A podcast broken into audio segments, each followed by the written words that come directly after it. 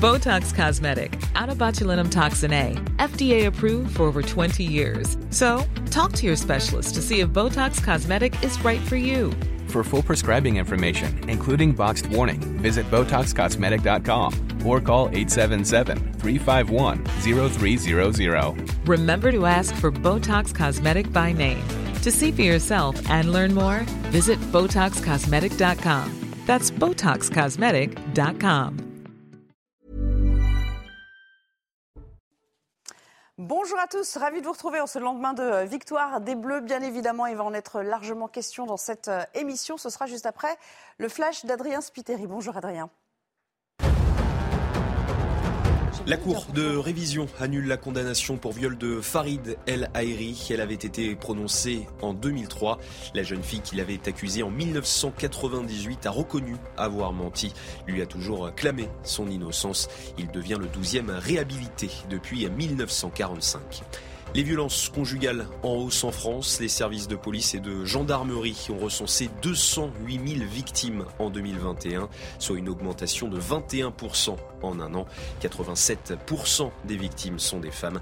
Depuis 2016, le nombre d'enregistrements de faits a pratiquement doublé. Et puis la Ligue nationale de rugby appelle à de nouvelles élections à la fédération. Amélie Oudéa Castera, la ministre des Sports, y est également favorable. Ces décisions font suite à la condamnation à deux ans de prison avec sursis de Bernard Laporte. Le président de la FFR a, été reconnu coupable de corruption passive et trafic d'influence. Il a décidé de faire appel. Le rêve au bout des doigts. Quel cadeau ce serait que de ramener euh, à nouveau la Coupe du Monde à la maison euh, dimanche. Merci les Bleus d'ores et déjà. Et puis Emmanuel Macron non plus ne cachait euh, pas sa joie et ses encouragements hier. Écoutez. Dimanche, on est là et vous la gagnez une fois encore,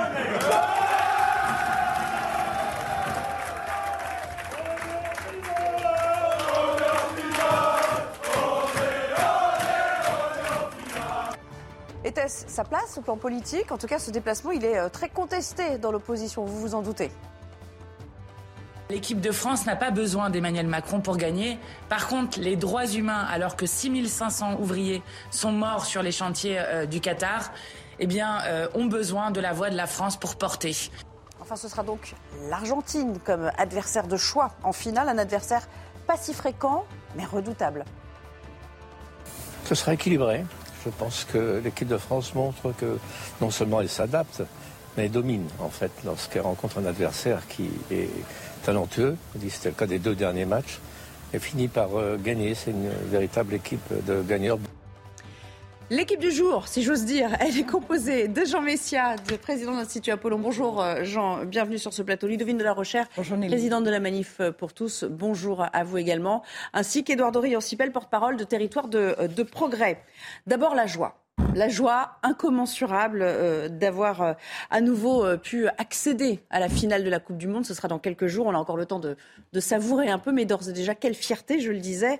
Regardez déjà ces images hein, du rituel, ce qui est devenu un rituel des Bleus maintenant après une victoire, se lâcher sur la chanson Freed from Desire de Gala. Alors non, ça c'est la haie d'honneur aussi en, en sortant de la pelouse, mais on va peut-être regarder ces images des Bleus lorsqu'ils sont, vous savez, de retour à leur hôtel. Les voici dans le lobby de l'hôtel en train de, de sauter de joie. C'est devenu un peu euh, peut-être une sorte de, rituel symbolique, de porte-bonheur aussi euh, pour eux. En tout cas, jusqu'à présent, ça marche.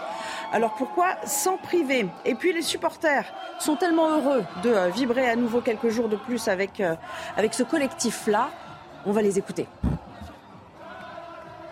J'avais peur, j'avais peur, mais meilleur match de ma vie, merci les Bleus C'est super Merci, 4 ans après on est en finale, merci magnifique. Hein? De toutes les façons, la coupe est déjà là. Donc euh, dimanche, euh, c'est juste eux qui vont remplir les formalités. Hein? On va quand même donner euh, beaucoup de force pour cette équipe de France en finale face à cette équipe d'Argentine. Donc, Donc- dimanche, c'est parti. On va gagner. Une fois on l'a eu, on l'aura la deuxième fois sans problème. Ah, C'est incroyable, deuxième fois d'affilée qu'on est en finale. On va, on va ramener la troisième étoile, je, je suis archi confiant. Allez, quelques impressions. On a des supporters aussi sur ce plateau. Euh, je n'en doute pas. Je crois que vous êtes vraiment très fan de foot, euh, Edouard Dorian-Sipel. Ça a Oui. été quoi votre état d'esprit tout au long de la rencontre, euh, malgré euh, la pression euh, ardue hein, des Marocains qui ont fait un excellent match? Euh, Qu'est-ce que vous vous êtes dit? C'est l'expérience qui va primer au final? Oh, bah, Je crois que j'étais comme tous les supporters français, euh, euh, tendu, concentré et, en même temps très joyeux dès le départ parce que l'équipe de France a réussi à, marquer un but très rapidement qui était un peu la clé du match au bout de cinq minutes. Donc euh, j'ai été, comme tous les Français, je crois, très tendu, très concentré, très joyeux, euh, euh, en famille. Donc c'était la soirée parfaite, une très belle demi-finale, sous tension, parce qu'on a eu une très belle équipe du Maroc, bien entendu. Et moi, je suis très fier aussi de cette équipe de France. Quelle robustesse, sensationnelle, une puissance et une beauté partout une abnégation, vraiment un état d'esprit qui est un état d'esprit de lutte, de conquête, de résistance. Vraiment, on a vraiment l'impression que cette équipe de France euh, euh, représente euh, ce que l'esprit de, français a de mieux. Et, encore une fois, pour la deuxième fois consécutive, l'équipe de France est qualifiée pour une finale de Coupe du Monde. C'est du jamais vu depuis l'équipe du Brésil mhm. en 1958 et 1962, c'est-à-dire pas simplement une petite équipe, c'était l'équipe de Pelé. Aujourd'hui, l'équipe de France, je le dis, elle domine le football mondial. Depuis 1998, ce sont quatre finales de Coupe du Monde où la France est présente au cours de ces 24 dernières années. Autrement dit, la France est, euh, euh, je crois, on peut le dire, je crois que le football français euh, a une hégémonie en ce 21e siècle sur le football. Et maintenant, nous verrons la finale face à l'Argentine qui sera difficile. On va en parler tout à l'heure des adversaires de, de, dimanche. Au plan statistique, pour préciser votre propos, ça fait deux fois plus que euh, n'importe quelle autre équipe sur euh, une période, sur cette période aussi condensée. Hein, ces euh, fameuses quatre finales disputées en, impressionnant. en 24 ans. Jean Messia, voilà enfin un domaine dans lequel ça marche en France en ce moment. Enfin, il faut se réjouir de toutes les petites victoires, enfin grosses victoires là pour le coup, mais chaque chose compte pour la cohésion du peuple. Ah, c'est une victoire magnifique. C'est, elle est d'autant plus magnifique que l'équipe marocaine n'a pas démérité et qu'elle a même, elle nous a même donné des sueurs froides par moments, notamment après le premier but. Euh, marqué par euh, Hernandez. Donc euh, c'est vrai qu'on a eu un peu peur que le Maroc revienne, et je pense que si le Maroc était revenu en marquant un but, les choses n'auraient pas été aussi claires. Donc là, les Français ont tenu bon, malgré la pression mise par les Marocains. Mais il est vrai que les Marocains, derrière, si vous voulez, la compétition sportive, il y a quelque chose d'autre qui se jouait, puisque le Maroc, l'équipe marocaine notamment, et les joueurs marocains ont tout de suite placé, si vous voulez, ce match euh, sur un terrain euh, autre que sportif, puisqu'ils ont parlé euh, d'incarner à la fois le Maroc, bien sûr, mais tout le continent africain, toute la civilisation arabo-musulmane. On a eu plusieurs déclarations de joueurs en ce sens. Et donc, ils, présentaient une éventuelle victoire de leur équipe comme une victoire de tout cela, du Maroc, de l'Afrique et de la civilisation arabo-musulmane. Donc moi, je pose une question. du coup, la victoire de la France, c'est quoi? Bah, vous allez le dire vous-même. Vous, vous prenez le pendant inverse, c'est ça? Bah, Une autre civilisation le, problème, si vous voulez, c'est que nous, nous sommes interdits de penser cela. Nous, nous sommes assignés à résidence sportive en ne considérant cette victoire que comme une victoire sportive. Là où euh, des équipes mettent euh, euh, une verticalité, je dirais, patriotique, nationale, voilà, quelque chose de presque prométhéen, nous, notre victoire est magnifique, mais que n'aimerait-on lui donner une ampleur qui dépasse plus largement euh, la sphère sportive. On s'en tient à la dimension sportive et nationale. Voilà, il faudrait lui donner pour le coup, puisque pour une fois, euh, qu'il y a un événement susceptible d'unifier la nation, pourquoi ne parle-t-on pas de la victoire de la France en tant que peuple, en tant que nation, en tant que civilisation, c'est-à-dire faire le, faire le parallèle? Mais ça, c'est interdit parce que du coup, il y a une forme d'interdiction de se sentir français, de se sentir fier d'être français, et donc nous sommes cantonnés au patriotisme, mais uniquement dans le domaine du sport. On n'a pas le droit d'en sortir, alors que d'autres pays, eux, s'en privent pas. Ludovine de la Recherche, vos impressions, à la fois sur le plan euh, politique, philosophique, euh, identitaire presque, et euh, de, l'appréciation qu'en fait euh, Jean Messia à l'instant. Et puis surtout sur le plan sportif, quel genre de téléspectatrice vous êtes, vous, devant votre télé? À, Vous levez toutes les deux minutes parce que vous êtes stressée ou, ou, à regarder ça d'un œil euh, Je veux dire, d'une manière générale, je ne, je ne, regarde pas les matchs de foot, mais là c'est quand même exceptionnel. Je l'ai suivi à la radio, je ne pouvais pas faire autrement. et toute l'ambiance, moi j'aime beaucoup les animateurs enfin les commentateurs de foot, ils sont absolument extraordinaires et on s'en rend encore plus, compte à la radio. ils ont un enthousiasme, ils voient à toute vitesse dans leurs commentaires et puis ils savent freiner, ils savent, comment dire, alterner les uns les autres. C'est bluffant. Hein. Mais pour en revenir au match lui-même, bien sûr, c'est très, très réjouissant. Et moi, je me réjouis euh, de cet esprit euh, euh, solidaire, sportif qu'on a trouvé solidaire les uns des autres, un esprit de d'effort extraordinaire, de travail, j'allais dire, et ces valeurs du sport et qui vont avec le sport, qui sont nécessaires au sport, quand on les retrouve, quand on les constate c'est réjouissant. Et du coup, on les retrouve aussi dans les événements, dans l'enthousiasme qu'il y a autour. Et je trouve cela très positif. Alors, les, questions politiques que soulève Jean Messia sont très justes, mais pour ma part, j'aurais envie de m'en tenir euh, pour une fois, à ce très bon côté de, la finale, enfin de la demi-finale. Alors, il en rêve toujours. Ils l'ont presque fait, mais pas tout à fait. Il y a quand même la, comment dire, la marche la plus euh, cruciale à, franchir euh, encore. C'est Emmanuel Macron. Regardez sur Twitter ce qu'il avait mis au moment où débutait la rencontre. On voyait la Coupe du Monde euh, euh, sur un chariot qui était, sorti euh, du, du terrain et il demande, avec un petit peu de malice, on la ramène. Voilà, c'est son seul commentaire. Emmanuel Macron qui ensuite est allé jusque dans les vestiaires, évidemment, féliciter les Bleus. on va revenir aux, images de ce tout premier déplacement puisqu'il l'a promis. Il sera à nouveau là dimanche. Maxime Lavandier. Il avait promis d'être présent pour la demi-finale et il a tenu parole. Malgré les polémiques de l'opposition liées à l'écologie et aux droits de l'homme, Emmanuel Macron était bien présent hier au Qatar. Arrivé à Doha, le président de la République a pu déambuler dans les rues avant de se rendre à Alcor, ville choisie pour accueillir la demi-finale entre le Maroc et la France. Visiblement détendu, le président de la République se permet même un tweet rêveur d'avant-match. Au moment où la fausse Coupe du Monde sort du terrain, il tweet On la ramène? Au bon souvenir de 2018. À la fin du match, alors que la France vient de se qualifier pour la finale de la Coupe du Monde, le président n'a pas échappé aux traditionnelles questions d'après-match. Comme de nombreux Français, il est fier de ses Bleus. C'est formidable. On est très fiers, immensément fiers. Et je pense que nos compatriotes ont besoin de, voilà, de, de joie simple et pure. Le sport en procure, le foot tout particulièrement. Emmanuel Macron s'est ensuite rendu dans les vestiaires.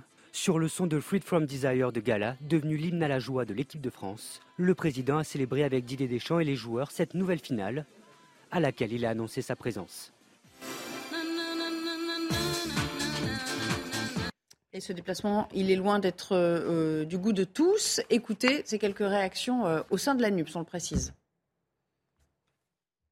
En tant que président de la République, moi, j'aurais préféré afficher un, boycott diplomatique auprès de cette Coupe du Monde. Moi, j'étais favorable, et je le demeure, à un boycott diplomatique. Et je pense que la place du président de la République, d'autant plus quand on découvre qu'il y a des affaires de corruption mm. et que le Qatar s'est permis d'acheter euh, le silence au Parlement européen, en plus d'avoir acheté la Coupe du Monde directement au lieu où se trouve maintenant Emmanuel Macron du temps de Nicolas Sarkozy à l'Elysée, je pense que la place du président de la République n'était pas au Qatar. L'équipe de France n'a pas besoin d'Emmanuel Macron pour gagner. Par contre, les droits humains, alors que 6500 ouvriers sont morts sur les chantiers euh, du Qatar, eh bien, euh, ont besoin de la voix de la France pour porter.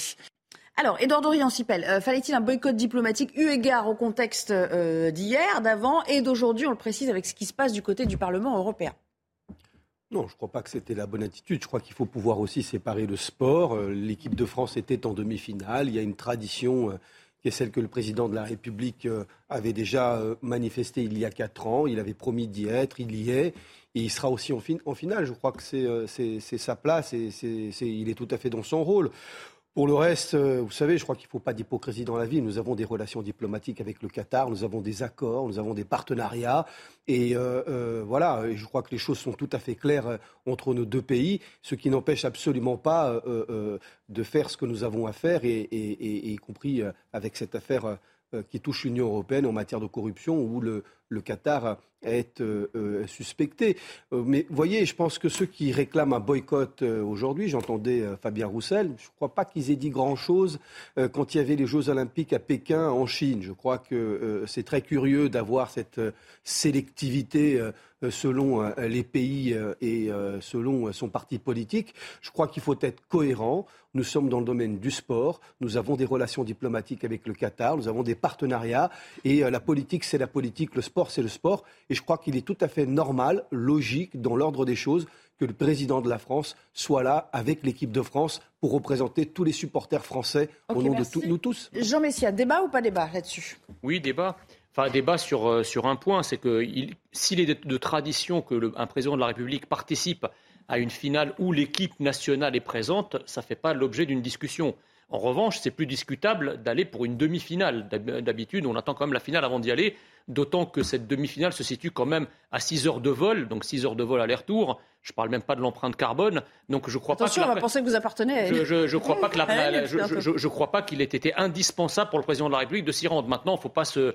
Euh, il faut pas se payer de mots. Je veux dire, le Qatar est, est, un des pays, comme la région du Golfe d'ailleurs, qui est un de nos partenaires privilégiés en matière de commerce extérieur. C'est d'ailleurs un commerce français, c'est le commerce de l'armement. Et quel que soit le courant politique qui est au pouvoir en France, il continuera à commercer avec cette région du monde. Maintenant, les leçons, si vous voulez, sur le droit du travail, etc., je ne vois pas que la France devrait s'ériger euh, en père la morale de ce que fait le Qatar en la matière. Il y a une organisation qui s'appelle l'Organisation internationale du travail. Il lui appartient de dénoncer cela. Si, euh, pour la France insoumise, si les Jeux, euh, la, Coupe du Monde s'était tenue au Venezuela du temps de Chavez, je ne crois pas que tous les suppôts de la France insoumise soient venus sur les plateaux pour le dénoncer. Alors, je pense qu'il faut faire preuve d'un peu de discrétion, un peu de cohérence. Alors, on a parlé de la joie, on a parlé de la diplomatie, mais euh, vous le savez, ça a été une soirée euh, euh, qui s'est mal finie à Montpellier, puisque ça a tourné au drame lorsqu'un adolescent a été fauché par, par une voiture. Regardez le résumé, Sophia Dolé. Alors que ce groupe de supporters avance sur la route, une voiture démarre en trombe. Elle percute un premier jeune homme avant d'en faucher un second Âgé de 14 ans, l'adolescent reste au sol, inanimé. Transporté en urgence absolue à l'hôpital, il a succombé à ses blessures. La scène, filmée depuis un appartement, montre ce même véhicule quelques secondes plus tôt. Alors qu'il est à l'arrêt, on aperçoit un jeune homme enlever un drapeau français accroché à ses fenêtres. C'est à ce moment-là que le conducteur démarre sa course mortelle. Le véhicule, abandonné à proximité des lieux de l'accident, a été retrouvé par la police et placé sous séquestre. Le conducteur, lui, a pris la fuite. Les faits se sont déroulés dans le quartier de la Paillade de Montpellier. Sur les réseaux sociaux, la députée de l'Hérault, Nathalie Oziol, a réagi. Immense tristesse, un événement sportif s'achève en drame absolu. Je présente mes condoléances à la famille et je me tiens à leur disposition. La préfecture de l'Hérault a indiqué que l'enquête de police progresse rapidement, sous la direction du parquet. Euh, ça va être une enquête compliquée, c'est un drame. Euh, voilà, c'est une tournure des choses qu'on veut jamais voir, évidemment. C'est évidemment une très grande tragédie. Alors euh, l'enquête sera sûrement compliquée. Néanmoins, il y a une vidéo, ce qui est déjà une très bonne chose. Là, comme ça, en regardant rapidement, on peut, on a l'impression, enfin, la question qui se pose, c'est la panique qui a saisi ce conducteur de voiture. Il y a un groupe qui arrive vers lui. Est-ce qu'il a pensé à d'autres événements? Il a cru qu'il allait être gravement agressé. C'est peut-être la panique qui l'explique. Et en tout cas, quelle qu'en soit la raison, c'est euh, euh, très grave, euh, infiniment triste, que ce soit dans le cadre de l'après-demi-finale ou dans un autre cadre du reste. et je, vraiment pour la famille et pour ses frères et sœurs, ses parents, j'en suis affligée. Franchement, on ne va pas se faire enquêteur à la place des enquêteurs. Hein. Ce n'est pas du tout le propos et le but. Édouard Dorian Sipel, quand même, voilà, on se dit toujours que on n'a pas envie qu'un événement festif comme ça soit, soit, entaché d'un, drame à ce point, quoi. 14 ans. Oui, c'est terrible, c'est tragique. C'est un jeune adolescent qui, est mort dans des conditions absolument euh, euh, sinistres, horribles, inutiles. Donc voilà, je crois que d'abord je veux adresser un mot euh, de condoléance à la famille et, aux proches de, ce jeune garçon. voilà, je crois qu'il faut que l'enquête maintenant se fasse. Et, on voit bien, voilà, c'est terrible parce qu'il faut quand même qu'il y, ait une excitation. Il y, a, sans doute une panique de la part du conducteur. Nous allons laisser les enquêteurs déterminer les faits. Mais je crois que voilà, il faut que chacun sache maîtriser son excitation, euh, sa joie, sa tristesse de perdre. Et je pense que vraiment, on a besoin dans la société, dans certains endroits, euh, euh, à, faire face à cette maîtrise de, nos émotions dans des moments festifs. C'est un moment de fête et de joie. Et on ne peut pas se permettre dans des moments aussi heureux, même quand ah. on est euh, battu à une demi-finale de Coupe du Monde. Voilà, c'est du sport, ça doit rassembler. Et ça, ça doit être vraiment banni. La joie ne, transpire pas, si vous voulez, de, cette scène, en tout cas pas dans ce qui s'est passé. bien sûr que c'est tout à fait condamnable l'acte de ce conducteur et il devra en répondre devant la justice. Il n'est pas du tout question de justifier cela. Maintenant, quand on décortique un peu les scènes, on voit quand même une horde de personnes extrêmement agressives qui non seulement arrachent le drapeau, qui essayent d'ouvrir la portière. On a quand même un contexte dans le pays qui est un contexte d'ensauvagement. Ce conducteur a manifestement pris peur, il a été euh, pris d'une attaque de panique euh, et il a voulu se, dégager. Alors évidemment, ça a entraîné cette mort absolument tragique et dramatique, mais il y a quand même les circonstances. Qu'aurait-on dit, si vous voulez, dans, dans pareilles circonstances, si euh, la personne dans la voiture avait un drapeau marocain et une horde de supporters français s'était jetée sur cette voiture pour arracher le drapeau marocain et pour tenter d'ouvrir la portière et d'agresser euh, euh, le conducteur. On aurait crié au racisme, à la haine, etc. Et on aurait probablement tout fait pour minimiser ce qui serait venu après. Moi, je ne suis pas dans cette hypothèse-là et dans, dans ce raisonnement-là. Je pense que toutes les haines doivent être combattues. En l'occurrence, là, cette foule était très agressive et je pense que la vidéo est assez parlante quand on la regarde de très près. On verra euh, les suites qui seront effectivement données à, cette enquête. Bonjour euh, Denis Jacob, merci d'être avec nous en direct. Vous êtes secrétaire général d'Alternative Police. Alors j'aimerais qu'on fasse le bilan de cette soirée. Il y avait beaucoup de craintes qui étaient euh, nourries de la part des, forces de l'ordre et de fait le dispositif avait quand même été grossi par rapport aux événements, enfin aux matchs passés. Mais globalement, à l'arrivée, on a un certain nombre d'interpellations, certes, mais moins de débordements que ce qui était redouté. Est-ce que vous nous le confirmez de votre point de vue? Oui, oui, complètement. Je, vous confirme que le dispositif de maintien de l'ordre qui a été mis en place a été particulièrement efficace et je me euh, félicite que les incidents euh, qui ont eu lieu euh, pendant la quart de finale, enfin à la fin de la quart de finale entre le Maroc et Portugal, aient été pris en compte puisqu'à cette occasion, je rappelle que 40 policiers avaient été blessés, dont un assez sérieusement, puisqu'il a eu un tympan performé euh, euh, quand il a reçu un, mortier d'artifice. Donc on en a tiré euh, les leçons. On a mis un dispositif conséquent. Le dispositif était avant tout pour permettre un moment festif, de joie, quel que soit d'ailleurs le gagnant. Et on, a pu constater que très majoritairement, la population, qu'elle soit supporter de la France ou supporter du Maroc se sont bien comportés. Il y a eu une liesse euh, collégiale, collective, festive, et on a eu 266 interpellations sur l'ensemble du territoire, dont 165 euh, sur la plaque parisienne. Donc autant dire qu'au regard du nombre de gens qui étaient dans la rue, c'est vraiment très à la marge les problèmes que l'on a pu connaître. Le dispositif, et en un mot, il sera à peu près conforme du coup euh, dimanche, étant donné aussi, et ça, peut-être son importance, que là, euh, le match se jouera à l'après-midi et non pas le soir, et que ça peut aussi changer la donne en termes, euh, en termes de maintien de l'ordre Je pense que le dispositif ne se résume pas au nombre de policiers mobilisés, mais bien au dispositif de sécurité qui est mis en place. Et là,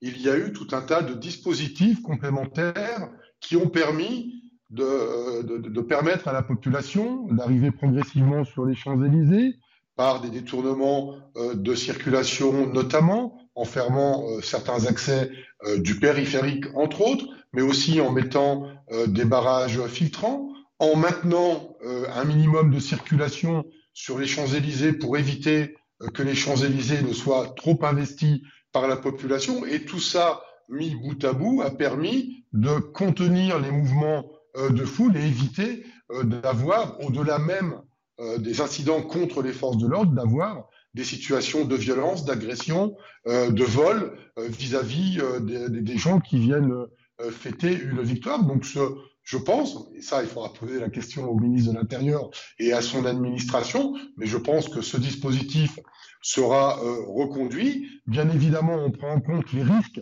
qui peuvent être générés par telle ou telle victoire, hein, notamment euh, par rapport à euh, ces individus euh, qui représentent une cinquantaine de personnes de l'ultra-droite qui ont été interpellés hier soir parce que la France avait gagné et qu'ils voulaient réaffirmer la souveraineté nationale. bien évidemment qu'on prend cela en, compte. Et, il y a, les renseignements territoriaux notamment qui travaillent sur ces sujets-là en amont pour prévoir à l'avance eh bien, ce genre d'individus qui pourraient venir faire des débordements. Merci beaucoup. Pardon, on est un tout petit peu pris par le temps, donc on va essayer de faire un tout petit peu de place pour euh, la suite du débat également. Mais merci pour, euh, pour ce bilan et donc ce euh, pronostic plutôt optimiste pour la prochaine fois. Allez, tout de suite, la chronique écho d'Éric de Rimaten qui nous a rejoint. Regardez votre programme avec Samsonite Proxys. Légère, résistante, durable. Une nouvelle génération de bagages. Eric, bonjour. Alors, vous allez nous parler de la sobriété énorme. Pardon. Énergétique. Ça, ça commence bien. Énergétique et pas énergétique. Les Français de mieux en mieux, c'est-à-dire qu'ils sont vraiment de, bons élèves euh, et ils arrivent à, disons, à s'autodiscipliner, à se, réguler eux-mêmes. Alors on leur a mis la pression, hein. mais c'est vrai qu'il y avait un pic quand même avec le froid de cette semaine. On a eu peur à un moment qu'EcoWatt passe à l'orange, voire au rouge. Alors j'ai eu les chiffres d'RTE, 82 gigawatts. Ça vous dit rien Ça c'est le pic lundi. Eh ben, le record c'était autour de 100 gigawatts en 2012. Donc vous voyez, on n'était pas loin, mais ça a marché parce que vous avez eu trois réacteurs supplémentaires mis en route. On a eu deux centrales au charbon, une au gaz, et puis le vent qui a soufflé lundi après-midi. Euh, vous avez eu du vent, donc ça a permis de générer 5 gigawatts. Vous vous rendez compte, quand on critique les éoliennes, finalement, ça peut servir. Alors, on a quand même apporté au cas où d'Allemagne, d'Italie, de Belgique, de Suisse, ça a coûté de l'argent, mais aussitôt, on a revendu cette, ce surplus d'électricité à l'Angleterre. En tout cas, ce qu'il faut retenir, c'est qu'on est passé à travers le pic énergétique, ça a tenu. Noël, ça se passera bien, me dit RTE. Maintenant, janvier, point d'interrogation. Ouais. En tout cas, on aura 46 centrales sur 56. par- 46 réacteurs, pardon, sur 56 réacteurs. Et là, euh, ça devrait se passer à peu près bien, me dit-on. Donc on est plutôt rassurant Bon, chez dans, RTE. dans les jours qui viennent, en tout cas, il y, a un- il y a un redout qui est annoncé, donc ça devrait. Voilà. euh, Mais, mais j'aimerais quand même avoir la statistique parce qu'on nous a dit il y a moins 6% de conso, puis après c'est passé à 8. On est à combien là? Alors euh, 9,7 de moins précisément. Et les entreprises aussi ont fait un effort puisqu'elles ont volontairement baissé leur consommation. Alors un peu moins de production, il faut le reconnaître. Et ça a permis d'économiser une centrale quand même. Donc ça n'est pas rien. Vous voyez, l'effort des entreprises a compté considérablement. Merci beaucoup, Eric. C'était la chronique Keko. C'était votre programme avec Samsonite Proxys. Légère, résistante, durable. Une nouvelle génération de bagages. Alors le Maroc, c'est derrière nous, mais l'Argentine, attention, sacré adversaire qui nous attend dans quelques jours. On peut savourer un peu, mais euh, le stress va revenir euh, très très vite dans nos maisons. On en parle juste après la pause. À tout de suite. Nous sommes de retour et nous serons de retour pour le débat juste après le journal de Mickaël Dorian. Bonjour Mickaël. Bonjour Nelly, bonjour à tous. La justice annule la condamnation pour viol de Farid El Haïry. L'homme qui a toujours clamé son innocence avait été euh, condamné en 2003 pour viol et agression sexuelle. En 2017, la plaignante est revenue sur sa déclaration et a reconnu avoir menti pour protéger son frère. Les précisions de notre journaliste police-justice Noémie Schulz depuis le Palais de justice de Paris. Cette reconnaissance de son innocence, Farid El Haïry l'attendait depuis ce jour de 1998 où une jeune fille de son quartier l'a accusé de viol. Il avait alors 17 ans. Ce matin, la Cour de révision de la Cour de cassation a reconnu que plus aucune charge ne pesait sur lui, qu'il s'agit bien d'une erreur judiciaire. La décision qui le lave de toute accusation sera affichée dans sa ville, mais aussi publiée dans les journaux qui, à l'époque, avaient donné son nom. Mais ça ne suffira pas à effacer toutes ces années de souffrance. Je ne souhaite à personne de vivre ce que j'ai vécu. J'ai fait une année d'incarcération, mais les 23 ans d'incarcération euh, mentale, c'est ce qui est le plus difficile, vous savez. Les coups, ça fait mal, mais les mots, ça reste, ça restera à vie. Farid El Haïry a annoncé sa volonté de déposer plainte contre son accusatrice pour dénonciation calomnieuse. Une femme qui, à l'époque, avait 15 ans et qui était victime d'inceste de la part de son grand frère. Ce matin, son avocate a dit qu'elle était très soulagée que l'innocence de Farid El Haïry soit enfin reconnue. Une nouvelle grève massive dans les euh, transports franciliens. Les syndicats de la RATP ont, appelé euh, hier à poursuivre et durcir le mouvement de grève dès le mois de janvier. Ils estiment que leurs revendications n'ont pas été entendues malgré le mouvement social du 10 novembre dernier. Ils réclament une augmentation des salaires et de meilleures conditions de travail. Écoutez l'avis des usagers interrogés ce matin. C'est désespérant, que vous voulez que je vous dise Désespérant. Je suis tout à fait d'accord. En tant qu'ancienne militante, je trouve qu'ils n'ont pas tort. Quand on veut obtenir quelque chose, il faut faire grève. C'est insupportable. Ils prennent les gens en otage. Enfin, c'est insupportable. Ça commence à bien faire, quoi. Malheureusement, dans ce pays aujourd'hui, quand on veut avoir des augmentations de salaire, ne serait-ce qu'au niveau de l'inflation euh, qui est flamboyante, eh ben, s'il n'y a pas de mouvement euh, des gens qui peuvent bloquer le pays, dans ce pays, eh ben, on ne se fait pas entendre. Des ordinateurs portables sur les tables des cafés et des bars avec la généralisation du télétravail. Nombreux sont ceux qui choisissent d'y délocaliser leur bureau. Des travailleurs nomades qui monopolisent parfois une table toute la journée euh, sans consommer, mis à part de l'électricité. Reportage de Thibaut Marcheteau. Les clients sont prévenus avant même de rentrer. Dans ce café, le travail sur l'ordinateur est autorisé, mais seulement 30 minutes. Les propriétaires ont fait ce choix pour la survie financière de leur commerce. Avant, il y avait euh, énormément de gens qui venaient, qui pouvaient rester une journée entière euh, à travailler en fait, sur euh, leur ordinateur, à utiliser nos, prises électriques uniquement en prenant une ou deux consommations et beaucoup de verres d'eau. Et à la, fin de la journée, on s'est rendu compte qu'effectivement, bah, il y avait quand même pas grand-chose dans la caisse. Dans cet autre établissement parisien, l'ordinateur est définitivement banni pour garder une ambiance conviviale. L'ambiance café-café avec des ordinateurs, souvent ça crée un, endroit un peu, un peu oppressant où, les, on n'ose plus tellement discuter, le côté bibliothèque, le côté un peu bureau qui se, qui se transforme. Euh, on trouvait ça moins agréable en fait. Avec cette nouvelle politique, les deux établissements remarquent l'arrivée d'une nouvelle clientèle, soucieuse de pouvoir déguster un café dans la plus grande des tranquillités. Et puis la fin de l'impression systématique du ticket de caisse, initialement prévu au 1er janvier et repoussé au 1er avril 2023. À partir de cette date, les clients pourront, sur demande uniquement, obtenir l'impression de leur ticket. Autrement, il sera dématérialisé et envoyé par mail. Le but est de réduire la production des déchets. Voilà pour l'actualité. La suite de 90 minutes info à présent en compagnie de Nelly Denac et de ses invités. Merci beaucoup, Michael. 90, euh, je viens de réaliser que c'était quand même la durée d'un match de foot. Mais bon, voilà, il faudra attendre dimanche pour le prochain. 16h, la finale face à l'Argentine. Ce sera la belle affiche, une affiche rêvée, évidemment, hein, pour, euh, pour une finale de, de Coupe du Monde. Regardez, ce que ça donne en termes de euh, rencontres passées face à cet euh, adversaire. On aime bien hein, euh, pouvoir jauger un peu nos, chances, les probabilités, voilà, le, les forces en présence. En 2018, c'était victoire de la France 4-3 dans, dans la compétition. En 78, lorsqu'on l'avait affronté, l'Argentine l'avait emporté 2 à 1. Et il faut remonter quand même à 1930 pour euh, une autre rencontre avec une victoire là aussi de, l'Argentine. Donc pour l'instant, c'est plutôt à l'avantage de l'Argentine, mais enfin sur le courant de pratiquement euh, un siècle. D'ailleurs, on peut être un petit peu surpris. Il n'y a pas eu tant de rencontres que ça face euh, aux, Argentins, alors que c'est considéré comme une belle affiche et presque un, classique du, du, foot. Regardez comment les, les supporters argentins ont vécu cette soirée et appréhendent la prochaine. Mathieu Devez, Marion Berchet. Dans ce restaurant argentin à Paris, les employés ont leur porte-bonheur avant la finale. Les, maillots de Maradona, signés pour nous, pour euh, Pablo, Bautista, c'est moi, Francisco. Si Diego Maradona a déjà remporté une Coupe du Monde, ce n'est pas le cas de Lionel Messi. La star de l'équipe jouera son dernier match d'un mondial face à la France. Ça sera très euh, touchant et très émotif euh, qu'on puisse gagner et puis aussi avec les meilleurs joueurs du monde que c'est Messi. Toute l'Argentine euh, veut que, que Messi gagne la Coupe. Les Français sont prévenus, mais pas de quoi inquiéter ses supporters hier soir. On va exploser l'Argentine. Le Maroc, c'est ceux qui nous faisaient le plus peur. Maintenant, l'Argentine, ils font pas peur. Messi, pas Messi, rien à faire. Destruction totale. C'est une affiche de rêve. Messi, Mbappé, la pépite actuelle contre l'ancienne pépite Messi parce que maintenant il a un peu mort Messi. L'Argentine a une très bonne attaque, mais ça va pas supporter les attaques de Mbappé, Dembélé et on a Giroud au milieu. C'est juste impressionnant. La France sera au-dessus. Attention tout de même à ne pas crier victoire trop tôt. Comme les Français, les Argentins ont déjà gagné deux Coupes du Monde. Dimanche, c'est une troisième étoile qu'ils viseront.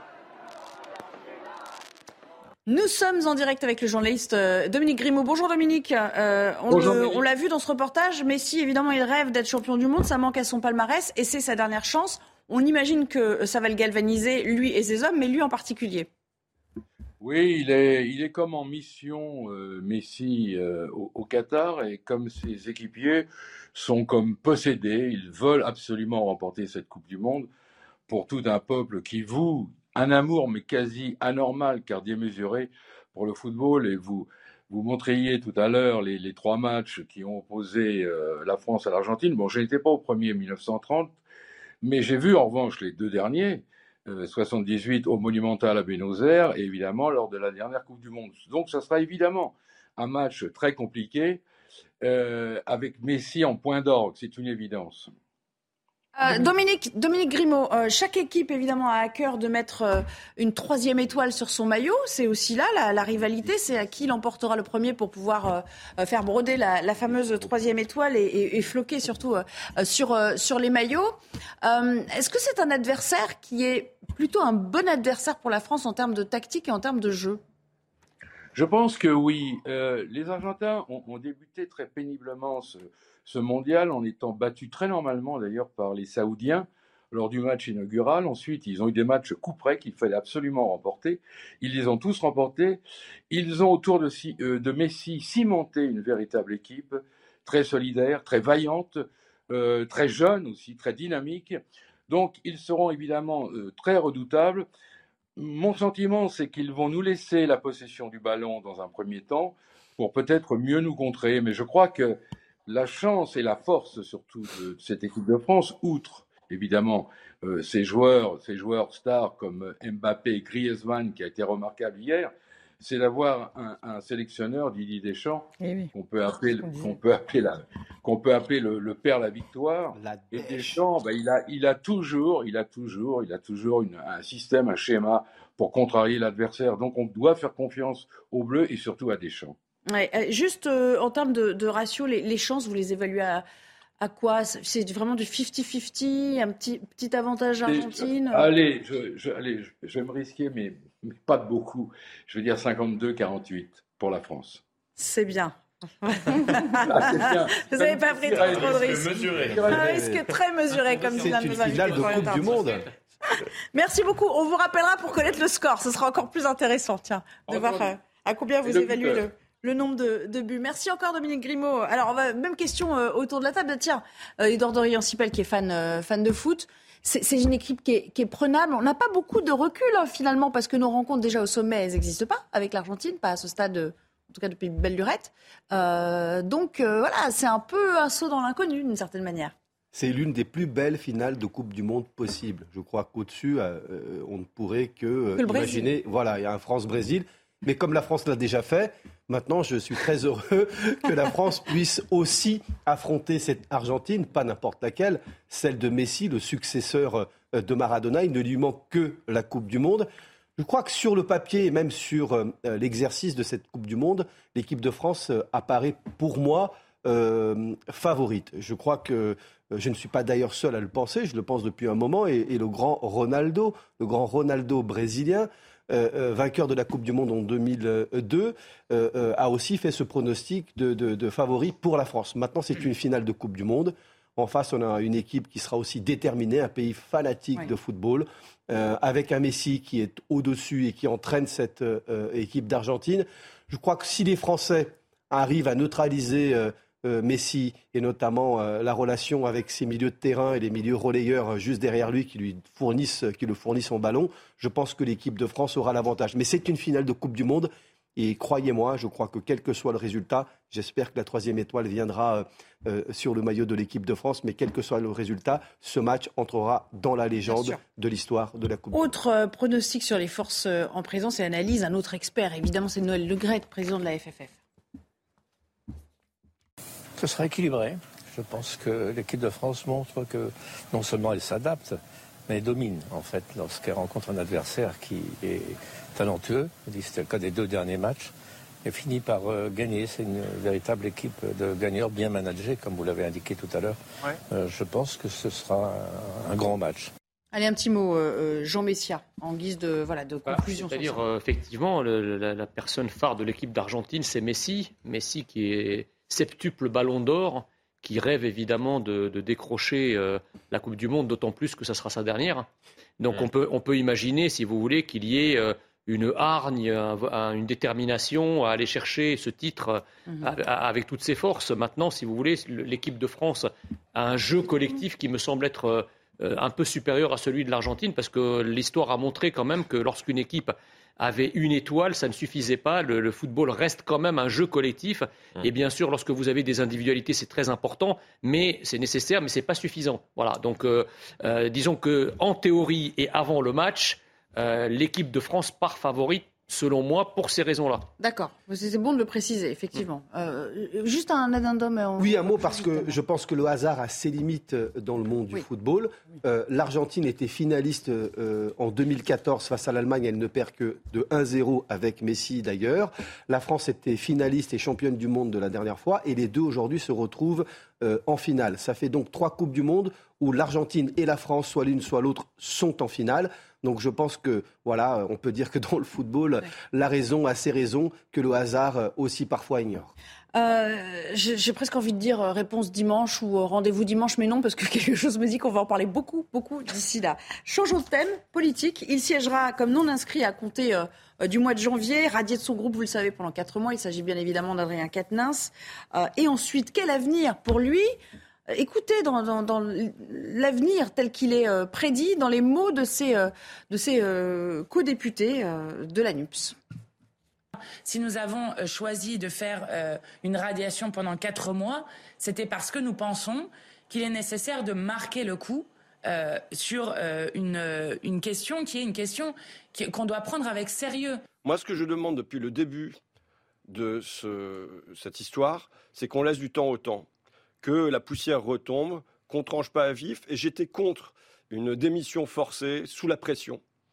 Et euh, je suis contre aussi ce qui a été tenté, un retour forcé sous la pression. Florian Tardif nous a rejoint du service politique. Je suis ravie, Florian, que vous soyez là. Alors, euh, il y a un adjectif qui revient souvent, c'est hypocrite. On les sent quand même vraiment gênés aux entournures hein, euh, d'évoquer ce, retour pour certains. On a vu aussi une Sandrine Rousseau. dire Mathilde Panot qui est mais Sandrine Rousseau aussi qui bafouillait un peu dans ses interventions.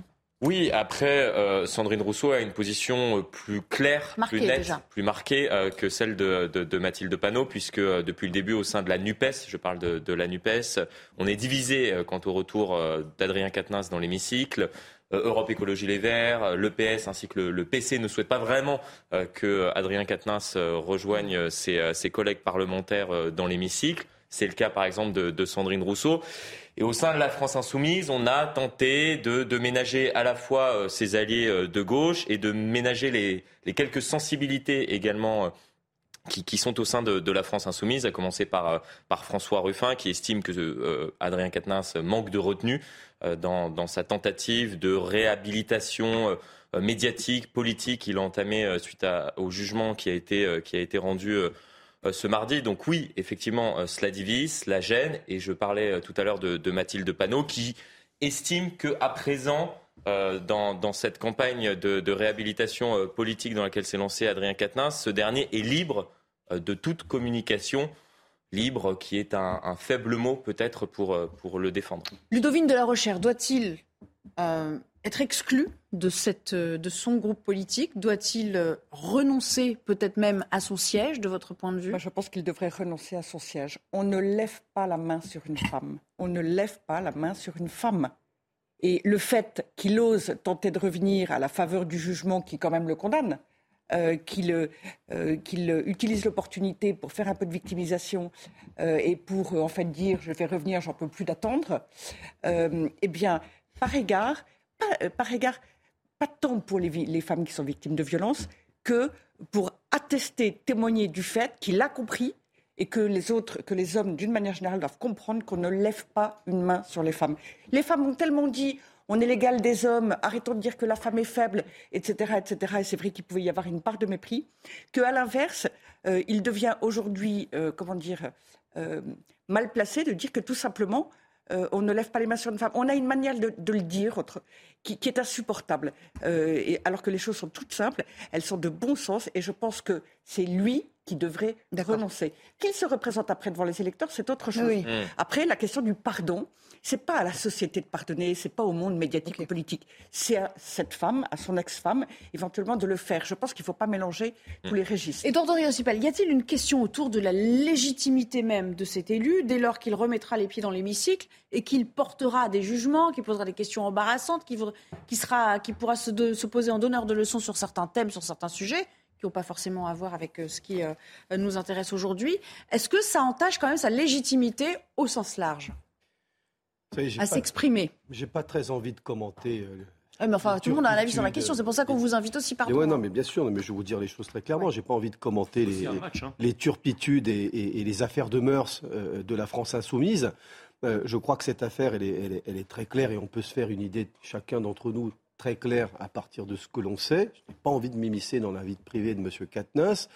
Euh, sur je crois qu'on n'en est plus là, en fait. Voilà, Il s'agit de dire est-ce qu'il est en mesure ou pas de siéger Il publiquement lui-même. Euh, non, je suis d'accord. Non, mais ça, chacun appréciera. Euh, euh, chacun appréciera. Et à partir du moment, moi j'ai envie aussi d'être très strict. D'abord, il faut dénoncer avec la plus grande vigueur, bien entendu, des violences faites aux femmes et rappeler de manière très nette que c'est un combat permanent de tous les jours et sur lequel on ne doit jamais céder. Et je crois que tout le monde doit le comprendre. Il faut faire cet effort-là. C'est le principal. Pour le reste, je crois que c'est une affaire qui concerne sa conscience. Florian Tardif, pour une raison très simple, c'est que moi, je, la justice n'a pas condamné euh, à l'inéligibilité. Donc ça appartient d'une part à sa conscience et d'autre part à ses électeurs. Merci, merci. Florian Tardif, on va regarder euh, euh, la manière dont il envisage son retour euh, avec voilà, le verbatim de ce qu'il a confié. Il dit ma volonté déjà de revenir, je reviendrai vraisemblablement dès le mois de janvier à la reprise des travaux parlementaires. Florian, il y a aussi une autre affaire dans l'affaire, c'est l'affaire de, de la plainte de Gérald Darmanin, parce que c'est venu se greffer un peu là-dessus, hein, tout cela. Oui, euh, puisqu'il a pris euh, la parole euh, suite au jugement qui a été rendu mardi premièrement dans, la voie du, Nord, où effectivement il a expliqué en longueur que il estimait, ce sont des échos que certaines personnes lui ont dit dans son entourage, c'est assez nébuleux, qu'il aurait pu être victime, je le cite, d'une orchestration qui aurait été euh, opéré depuis le ministère de l'Intérieur pour lui porter euh, préjudice dans cette affaire en utilisant notamment les mains courantes réalisées par sa femme, puis la plainte qui a été déposée. Donc il cible le ministère de l'Intérieur. Il ne cible pas Gérald Darmanin, mais Gérald Darmanin s'est saisi de l'affaire puisqu'il a expliqué qu'il allait porter plainte en diffamation. D'autant qu'il dit qu'il n'en a pas la preuve. La preuve hein. D'autant qu'il dit qu'effectivement, lui-même n'en a pas la preuve. Hum. Jean Messia, votre regard sur cette affaire et sur, et sur l'homme? Bah, écoutez, moi je comprends pas. Enfin, j'ai bien entendu les déclarations de, Mathilde Panot, mais je refuse de tomber dedans. Le panneau. Euh, parce que si vous voulez, on peut pas, elle ne peut pas euh, avoir répété à l'envie au sujet de Damien Abad il doit démissionner en sautant sur sa chaise comme un cabri et venir aujourd'hui répéter avec la même hargne il doit revenir. Euh, c'est quand même assez contradictoire. Ça, c'est la première chose. La deuxième chose, c'est que si, mon point de vue d'homme n'est pas le point de vue politique. le point de vue d'homme, c'est que Adrien Quatennens, c'est dans le cadre d'un divorce. On sait très bien que lorsque les divorces se passent mal, il peut y avoir des violences et on ne parle jamais des femmes qui peuvent aussi lever la main sur les hommes. Moi, je suis d'accord qu'un homme ne doit jamais lever sa main, la main sur, une femme, mais l'inverse est réciproque. Là, je ne sais pas exactement ce qui s'est passé, mais je crois savoir que le, divorce a été très violent et très houleux. Donc, je ne mettrai pas ça sur le même stade, sur le même pied qu'un homme euh, alcoolique, euh, structurellement et intrinsèquement violent, qui bat sa femme tous les jours quand il ne la viole pas, etc. Donc, ce n'est pas la même chose. Maintenant, politiquement, politiquement, Adrien Quatennens et le courant auquel il appartient ont établi une règle. La moindre des choses, c'est que cette règle, ils se l'appliquent à eux-mêmes, c'est-à-dire dès qu'il y a le moindre soupçon de violence envers une femme, eh bien, il y a derrière démission et radiation. Donc soit on est cohérent, et dans ce cas-là, si la France insoumise était cohérente avec elle-même, Adrien Quatennens démissionnerait, ou alors s'ils ne démissionnent pas, qu'ils arrêtent de grâce avec ce discours de père la morale que, dont, je, crois, je crois que Ludovine a envie de réagir à ce que vous dites sur une fois euh, versus euh, plusieurs fois. Si on veut, euh, mais de manière générale, et ça n'a rien de nouveau, euh, c'est quand on éduque des enfants, quand on éduque des, des, des filles et des garçons, d'ailleurs évidemment les deux, euh, il faut que ce soit clair. Et ce que nous disons sur un plateau de télévision de l'impact, on ne porte pas la main. Et de même que même en cas de crise, on n'a pas de parole irréparable et, et ni de gestes violents à l'égard de sa femme ou de son époux ou de son conjoint. C'est bien sûr dans les deux sens. Il se trouve que c'est plus facilement pour ce qui est physique euh, de, la part des hommes. Mais les femmes peuvent être très violentes psychologiquement, c'est vrai. Mais on ne lève pas la main, on n'a pas de parole irréparable, mais même en cas de crise, et il faut le dire et le redire, il n'y a pas de... Euh, il faudrait faire des stages de, self-control pour beaucoup de mais Français. Mais peut-être que si l'éducation civique et morale à l'école euh, n'était pas imprégnée de... Attendez, si l'éducation dite civique et morale, l'éducation civile, sexuelle à l'école n'était pas imprégnée d'idéologie, mais si on y mettait un peu plus de respect, mais aussi de sentiments, euh, et d'une manière générale, si on élevait un peu vers le haut, on aurait peut-être de meilleurs résultats. Le problème, c'est que c'est tellement idéologisé, vous avez demandé la parole. Et tellement propagande euh, que ça n'est pas efficace. Et puis moi, je crois que simplement, vous, vous posiez la question tout à l'heure, donc je vais vous répondre sur la question de la crédibilité de la parole politique de ce député, mais je crois que ça touche aussi la France insoumise, qui a souvent une attitude très sectaire, ultra moralisante Hein, et, le moralisme, c'est pas la morale. À donner des leçons avec un sectarisme et une radicalité sur plein de sujets, à faire la vindicte, à demander des têtes partout, et ben là maintenant, les affaires de mœurs, c'est chez eux. Euh, dans des contradictions euh, euh, les plus grandes. Je pense que s'il y a une crise morale, elle est aussi au sein de la France insoumise. Et je pense qu'il faut qu'ils se remettent souvent. il faudrait vraiment qu'ils se remettent en question. de l'instrumentalisation, on le voit avec la paranoïa là sur à propos de Katniss et Darmanin. Et puis il y a aussi à la France insoumise cette affaire de, gouvernance. Écoutez François Ruffin lorsqu'il parle du renouvellement des instances. Une nouvelle direction a été nommée ce week-end. Ni vous, ni Clémentine Autain, ni Alexis Corbière ou Éric Coquerel n'en font partie. Est-ce qu'on n'a tout simplement pas voulu écarter tous ceux qui pouvaient euh, avoir des ambitions pour 2027 ou ceux qui veulent qui sont pas toujours d'accord avec le chef. ça me paraît de l'ordre de l'évidence. Maintenant, vous savez, je... de l'évidence, c'est une évidence. On ah a écarté ceux qui avaient des ambitions. Une évidence qu'on a écarté ceux qui pouvaient être des grognards, qui n'étaient pas toujours d'accord, qui n'étaient pas à l'unisson. Bon, ça, ça me paraît de l'ordre de l'évidence. Bon, il est désormais euh, euh, acquis que cette formation politique a des méthodes quelque peu orthodoxe. Hein. oui, il est vrai qu'on. Sur, sa manière. En général, les têtes qui dépassent au sein, peu, peu orthodoxe, euh, qu'on coupe euh, en général, les, têtes qui dépassent euh, au sein de la France Insoumise. On en a eu un exemple assez frappant, effectivement, avec la désignation de, Manuel Bompard à la tête du mouvement. Alors, que Manuel Bompard arrive à la tête du mouvement.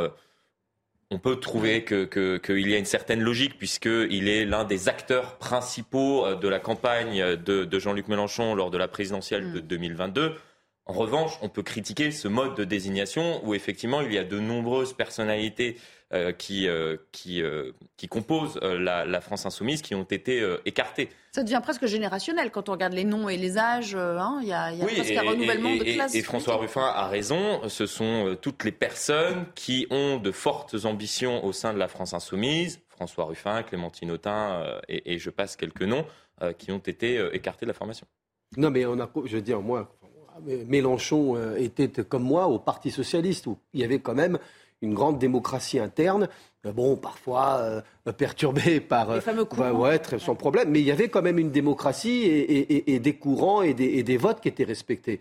Enfin, je veux dire, tout ça n'existe pas au sein de la France insoumise. C'est une vaste blague. Il n'y a pas de démocratie. C'est l'autocratie autour d'un petit groupe nommé et décidé par Jean-Luc Mélenchon. ce parti, cette organisation doit rester à son service pour lui et ses proches, je crois que c'est clair aux yeux des Français. Et aujourd'hui, Clémentine Autain, euh, François Ruffin, tout ça, ce sont un peu les dindons de la farce qui redécouvrent et qui crient, mais pas trop, qui critiquent un mouvement où ils sont absolument pas à l'aise euh, sur le plan de la démocratie. Il n'y a pas de succession de Jean-Luc Mélenchon. Je pense qu'il faut vraiment le, comprendre. Et ça, c'est un problème pour la gauche. Merci. Voilà. Il n'y en a pas car il n'en veut peut-être pas. On va mettre un sablier sur votre. Ça euh, s'appelle une autocratie. Mais j'allais rajouter que dans l'affaire d'Adrien Quatennens, on a vu qu'il y avait un comité contre les violences sexistes et sexuelles qui prétend faire sa propre loi de manière interne à mmh. LFI.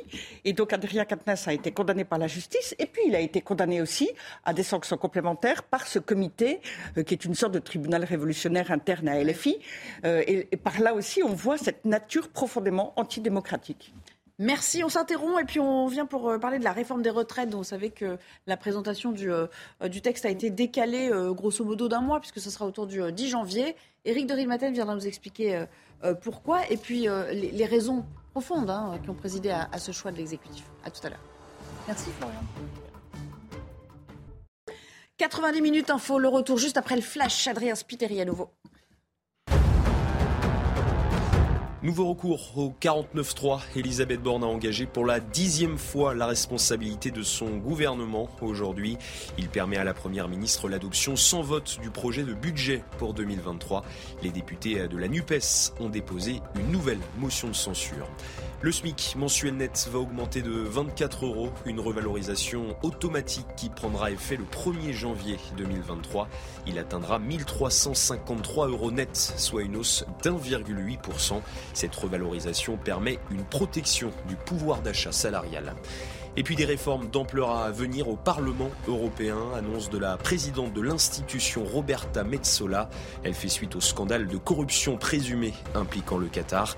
Elle souhaite notamment interdire les groupes d'amitié non officiels avec des pays tiers. Ces mesures entreront en vigueur en 2023. Merci beaucoup. De retour euh, pour la dernière partie du débat avec Florent Tardif qui est resté et Éric de Maten qui nous a rejoint. Rebonjour Éric, puisque c'était là tout à l'heure. Euh, vous rentrez aussi euh, dans la journée, vous êtes rendu au ministère du Travail avec des consultations qui se poursuivent autour d'Olivier Dussopt sur la réforme des retraites dont on sait qu'elle a été décalée. Est-ce qu'il en est sorti quelque chose de nouveau ou on n'avance pas trop, on patine encore Non, mais là, en fait, Olivier Dussopt a annoncé que les concertations continuait, qu'il y aurait des discussions début euh, janvier. Hein. Dès le 2 janvier, Madame Borne va reprendre les discussions avec les groupes, avec les organisations syndicales.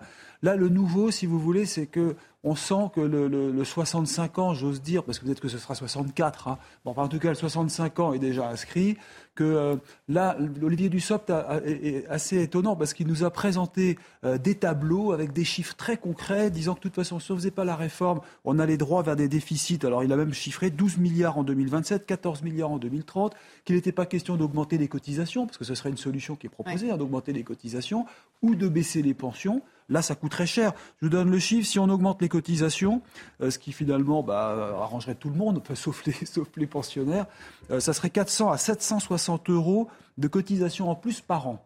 Hein, ça, c'est un chiffrage qui a été vérifié, donc c'est quand même, euh, ça n'est pas rien. C'est beaucoup. voilà. Et si on baisse les pensions, les, les chiffres, c'est moins 900 euros de pension par an. Donc euh, c'est presque 80 euros par mois pour la pension moyenne. Hein. Il faut rappeler, une pension moyenne, c'est autour de 1500 euros. Donc vous voyez, il y a ça. Les seniors seraient prioritaires. Donc il y aurait même, il y aurait même 4 ans de Ceux vraiment qui ont vraiment travaillé très longtemps, les très longues carrières, pourraient partir 4 ans avant le nouvel âge légal de départ. Ça, c'est un, un point nouveau que j'ai appris aujourd'hui. Et puis les seniors, c'est important parce que le taux d'emploi des seniors est dramatique en France. Hein. Aujourd'hui, vous, n'avez que 33% des plus de 60 ans qui travaillent en France. 33%, alors qu'ils sont 60%. Allez, on va continuer le, débat. Euh, les Français, euh, mm. qu'en pensent-ils? Eh bien, ils la jugent floue cette mm. réforme des euh, retraites sur le métier. Et dans une immense majorité, on va s'apercevoir qu'ils n'en veulent pas.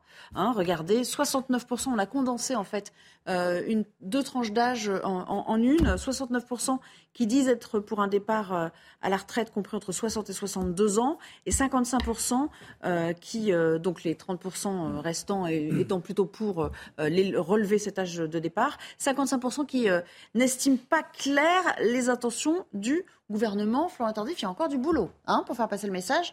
D'autant que là, on n'a pas trop compris non plus la manœuvre pour le reculer de trois semaines, euh, ce texte. Oui, la manœuvre euh, politique, elle est assez simple. Comment annoncer euh, une réforme des retraites au lendemain de la qualification des Bleus pour une finale de Coupe du Monde? Voilà, compliqué comme, comme pilule à, faire passer, d'autant plus que, et on l'a très bien compris, le gouvernement a besoin de l'attention des, des, Français pour tenter de les éclairer sur euh, les intentions justement euh, du gouvernement euh, avec cette, réforme des retraites. Donc il était opportun, je pense, de décaler la présentation de, de, cette réforme, même si ce qu'on peut reprocher maintenant au gouvernement, c'est justement qu'il n'est pas clair. Il n'est pas clair depuis maintenant le début de la campagne présidentielle. On se souvient d'Emmanuel Macron qui oscillait entre 64, 65 ans mmh. durant, durant la réforme des, durant la, campagne présidentielle sur cette réforme des retraites, qui tentait de tester un petit peu euh, la population lorsqu'il a fait campagne en avril bon, ben mai dernier. Hein. Là, cela semble acté, même s'il y a des dissensions au, gouvernement. Elisabeth Borne n'est pas vraiment sur les 65 ans euh, prônés par Emmanuel Macron. Jean Messia, puis il faut voir aussi ce que ça va donner en termes de contestation euh, sociale. Oui, c'est hein. ça, mm. c'est une, réforme qui est assez impopulaire à la, vérité. Alors il aurait pu se servir de, justement de, la liesse de la Coupe du Monde pour faire passer ça en cavalier, euh, comme les cavaliers budgétaires. Bon, il, a, il, a, il en a décidé autrement, mais c'est vrai qu'il n'y a pas vraiment d'urgence à réformer les... La seule, la seule réforme urgente, c'est d'accélérer la réforme Touraine, finalement. Euh, pour maintenir l'âge de retraite actuel, mais en accélérant la mise en œuvre de ce qui avait été prévu. Alors le gouvernement dit on a quelque chose de très pédagogique, il introduit un simulateur sur lequel les Français peuvent aller voir combien ils toucheront par rapport à leur carrière. Mmh. Euh, donc euh, le gouvernement vient d'introduire un simulateur de vol.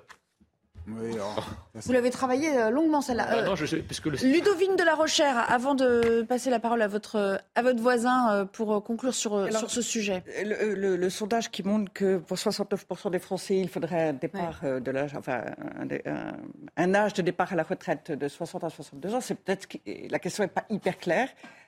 c'est peut-être qu'ils souhaiteraient. Ça ne veut pas dire qu'ils estiment que c'est faisable aujourd'hui. parce que j'allais dire un enfant de 10 ans, allez, début de collège, euh, comprend vite le problème. Et puis 55% trouvent que la réforme n'est pas claire. Oui, pour le moment, elle n'a pas été présentée, elle est encore de négociation. Alors ça fait des années que c'est dur, c'est ça qui est, que ça dure, pardon, c'est ça qui est ridicule. C'est qu'il y, a déjà eu l'histoire de la retraite à points, il y a eu le recul, on en reparle, on reporte. Évidemment, les Français trouvent que c'est peu clair, on les comprend. Euh, mais il est à fait qu'elle euh, doit être faite inéluctablement.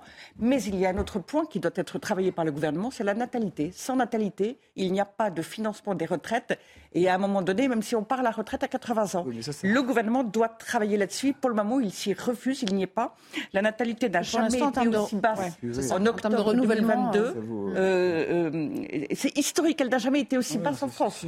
Là, on a un problème aussi à traiter. Et Dorian Sipel, quand on fait le calcul, quand on regarde, bon, on a coutume de dire, ah, regardez ce que font nos voisins européens. Enfin, toute l'Europe euh, fait autrement, donc il n'y a pas de hasard.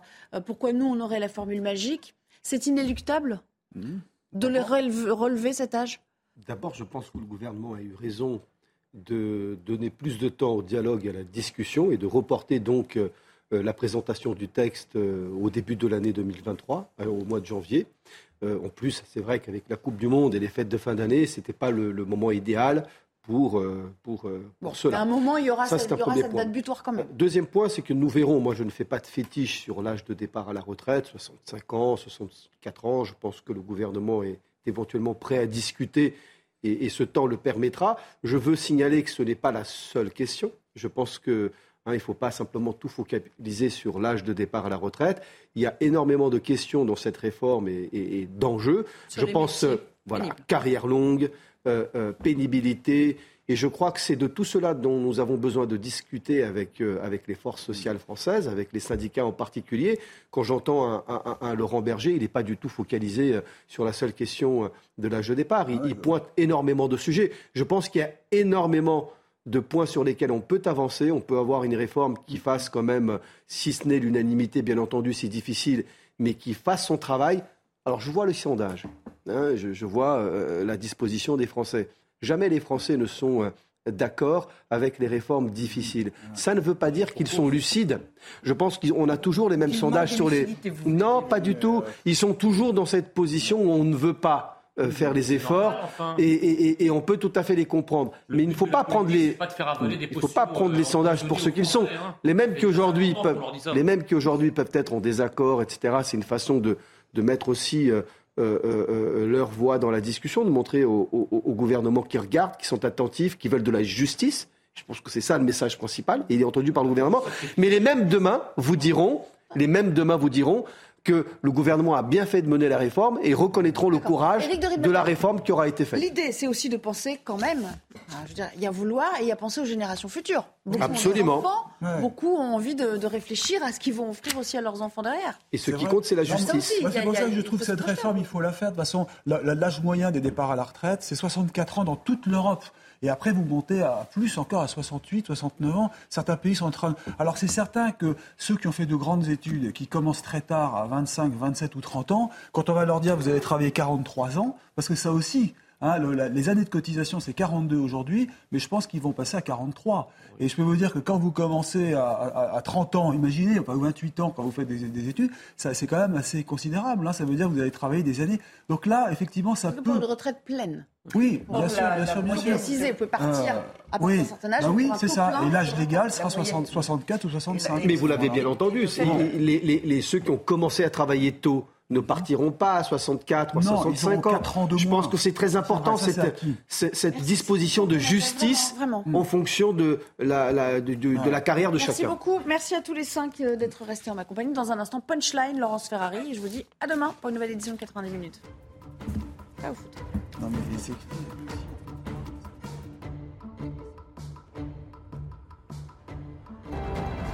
Retrouvez tous nos programmes et plus sur cnews.fr.